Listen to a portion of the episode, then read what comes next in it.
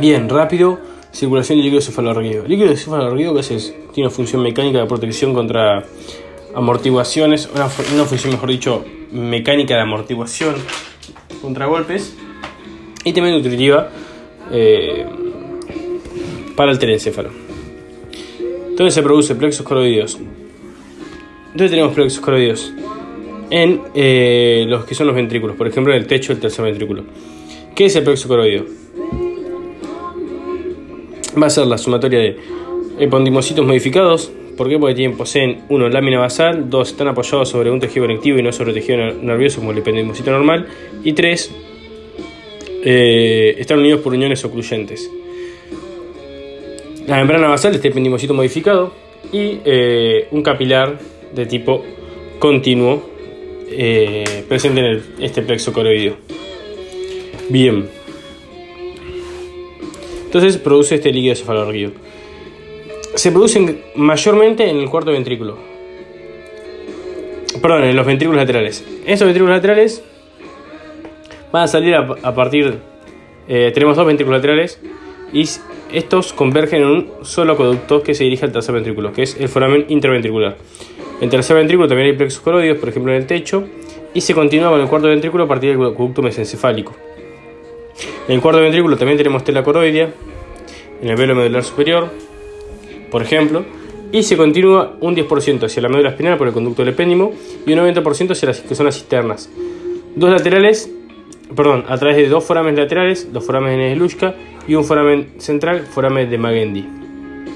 Los forámenes laterales van a conducir hacia lo que son las cisternas pontos inferiores. Eh, y el foramen de Magendi, el foramen medial, me va a conducir a lo que es la cisterna magna. ¿Qué son las cisternas? Van a ser espacios subaracnoides que entonces van a contener líquido cefalorraquídeo. Eh, ¿En qué se diferencian de los ventrículos? Hmm. Buena pregunta. En que, por ejemplo, no va a haber plexos las cisternas. Pero más no sé. Eh, muy bien. Cisternas. ¿Qué tenemos? En el mesencéfalo tenemos la cisterna cuadrigémina en lo que es el dorso del mesencéfalo o posterior. Hacia anterior o ventral nos encontramos con la cisterna interpeduncular y hacia laterales la cisterna ambiens. En el puente nos encontramos con la cisterna pontina y las pontos celulosas superiores e inferiores. En las inferiores donde drenan entonces los dos forámenes laterales del, cuarto ventrículo, o sea, los forámenes de Lushka. Y en el bulbo tenemos la cisterna ambiens, que es donde drena el foramen medial de entonces el cuarto ventrículo, o sea, foramen de Magendi. Bien. Eh, ¿Qué más? Una vez en las cisternas, este líquido cefalorraquídeo puede ser absorbido. ¿Por qué? Porque en estas cisternas vamos a tener, como se encuentra en el espacio subaracnoideo, vamos a tener granulaciones aracnoides, que son proyecciones de este espacio subaracnoideo hacia lo que es el espacio subdural, donde encontramos todo lo que es nuestro desdoblamiento de la dura madre, que van a formar en cierta parte tabicamientos del encéfalo, pero también senos. Los senos son senos venosos. Entonces, de esta forma, este líquido cefalorraquídeo, a partir de estas granulaciones aracnoides, puede pasar del espacio subaracnoideo al espacio subdural para estar en contacto con los senos venosos y de esta forma ser reabsorbido al sistema venoso. Muy bien.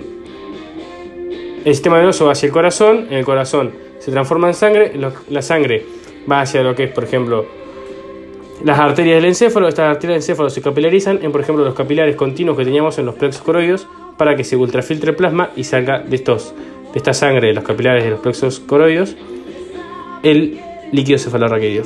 Bueno, eso es todo, grandes rasgos. Espero les haya servido. Nos vemos en una próxima entrega.